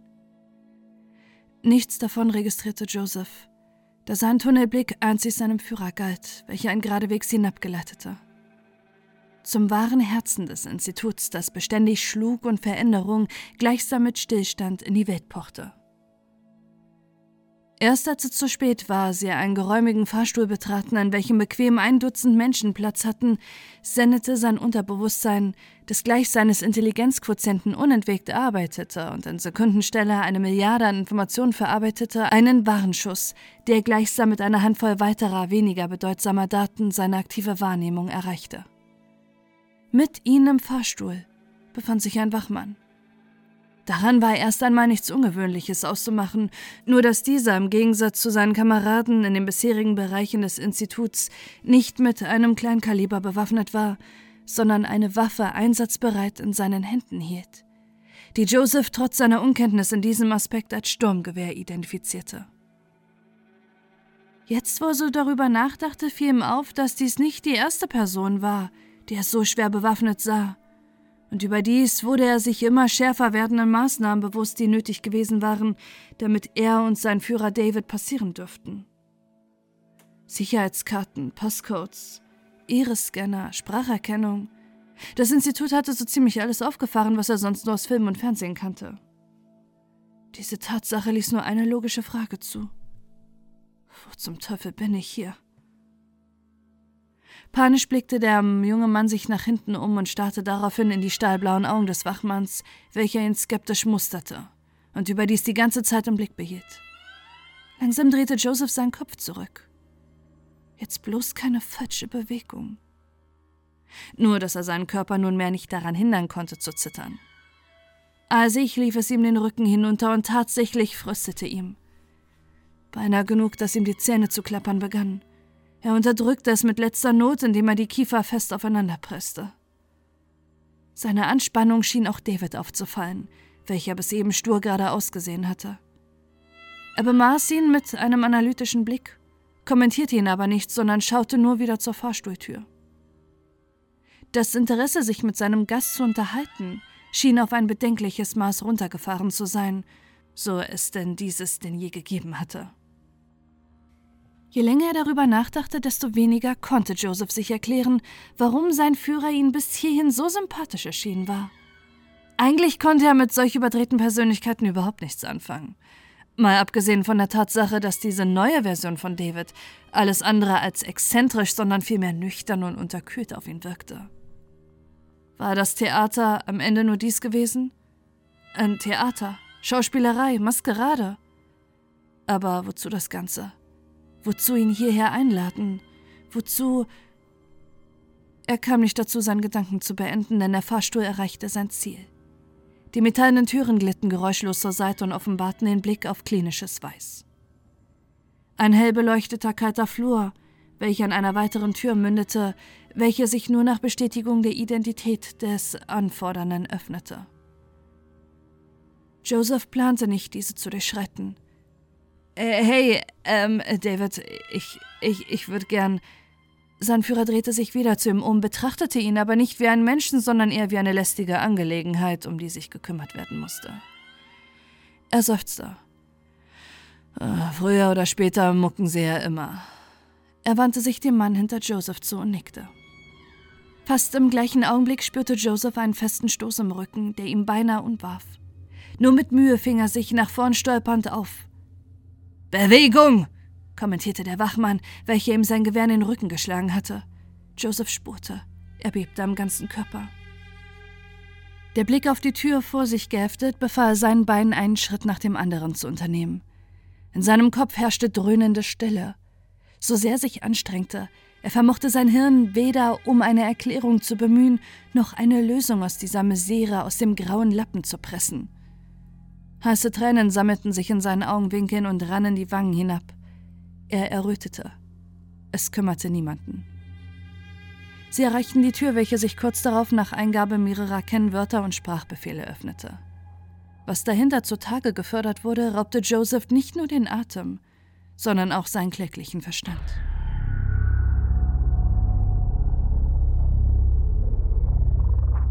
Reihe um Reihe lagen sie da, in einer schier endlos riesigen Halle versammelt, welche von kaltem Neonlicht beleuchtet wurde. Menschen allen Alters und jeder erdenklichen Herkunft, nackt, nur von weißen Tüchern verhüllt auf stählernen Behandlungstischen. Sie schienen sich in einer Art Koma zu befinden. Schläuche und Kabel ragten in sie hinein und aus ihnen heraus.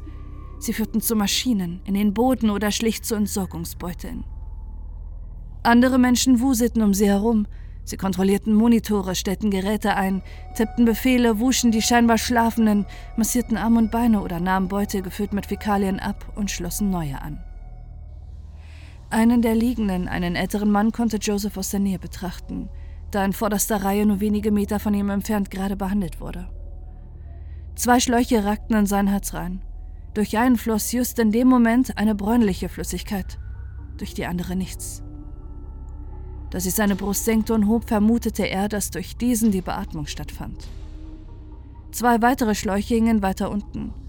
Einer etwas breiter steckte direkt in einer Öffnung, welche in die Bauchdecke geschnitten worden war.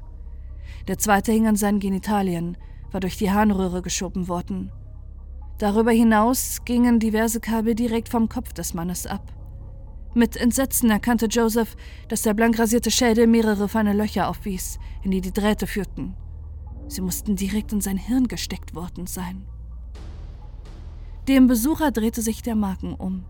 Er spürte, wie die Übelkeit sich ihren Weg nach oben bahnte und er brach sich direkt vor sich. David machte einen geübten Schritt zur Seite.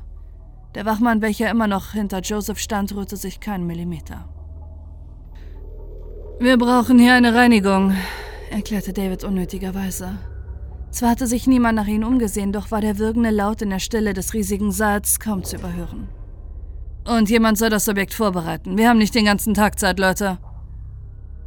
Jetzt kam tatsächlich jemand auf sie zu. Eine Frau mittleren Alters in weißem Kittel. Eine Ärztin. Eine Vertrauensperson. So sollte es zumindest sein. Von Verzweiflung und Panik gepackt drehte Joseph sich um wobei er fast auf seinen eigenen Hinterlassenschaften ausrutschte, ignorierte den bewaffneten Mann und stürzte sich auf David, indem er ihn am Kragen packte und anfuhr. Was soll das? Warum bin ich hier? Was treibt ihr hier? Ich verlange Antworten. Ehe er etwas erwiderte, winkte der Angesprochene den Wachmann ab, welcher sich schon breit gemacht hatte, anzugreifen. Die Waffe, die für Sekunden auf Joseph gerichtet worden war, registrierte dieser allerdings kaum mehr. Wir sind doch zivilisierte Menschen, Joseph. Lassen Sie mich los und ich will es Ihnen erklären. Er konnte selbst nicht sagen, woran es lag. In seinem neutralen Tonfall oder dem milden Lächeln, welchem jetzt jede Wärme abging. Vielleicht lag es auch daran, dass er die Auswegslosigkeit seiner Situation längst einsah.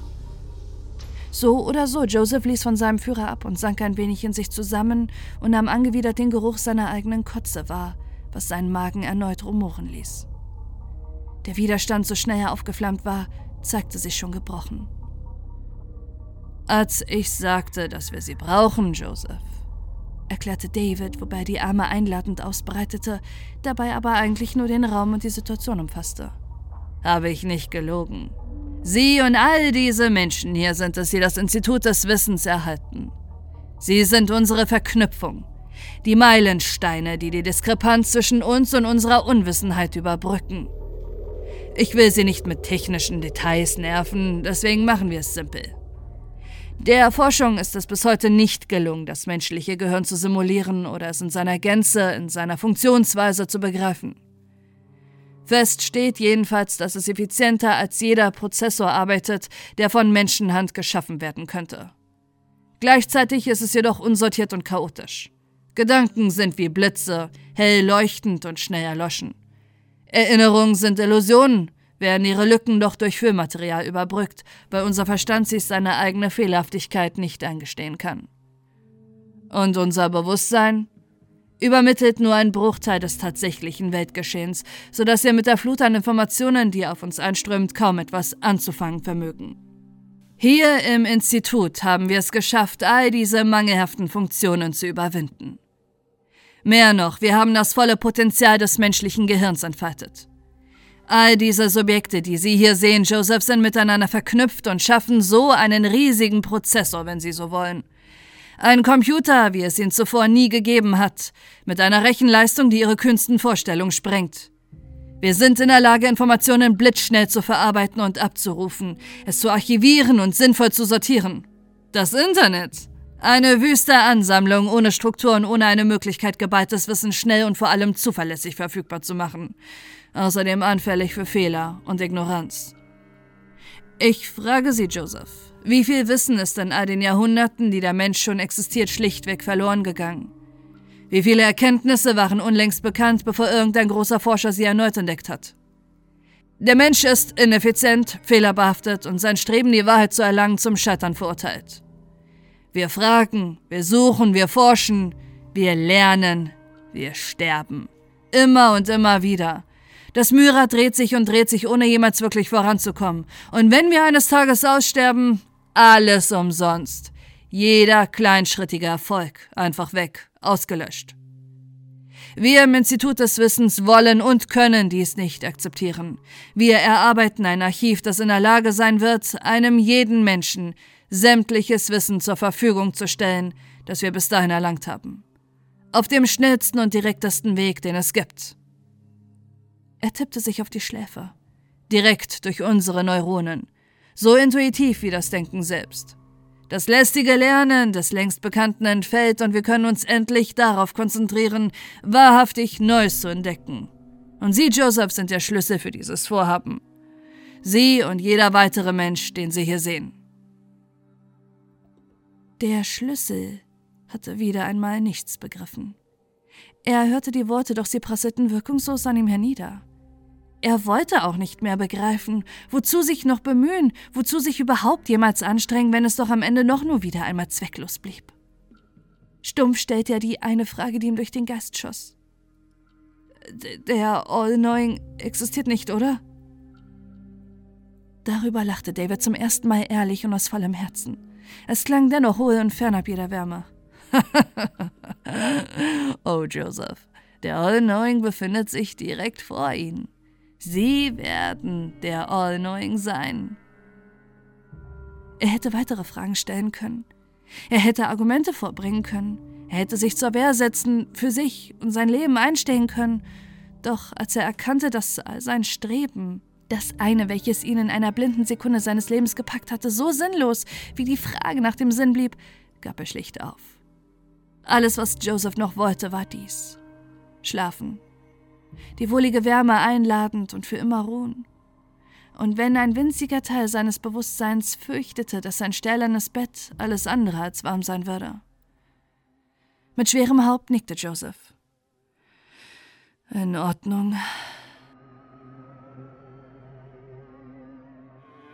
Während sie ihn vorbereiteten, ihn auszogen, ihn hinlegten, ihm Spritzen verabreichten, Kabel und Schläuche bereitlegten und er langsam dahin dämmerte, ging in Josephs Verstand nur wenig vor sich.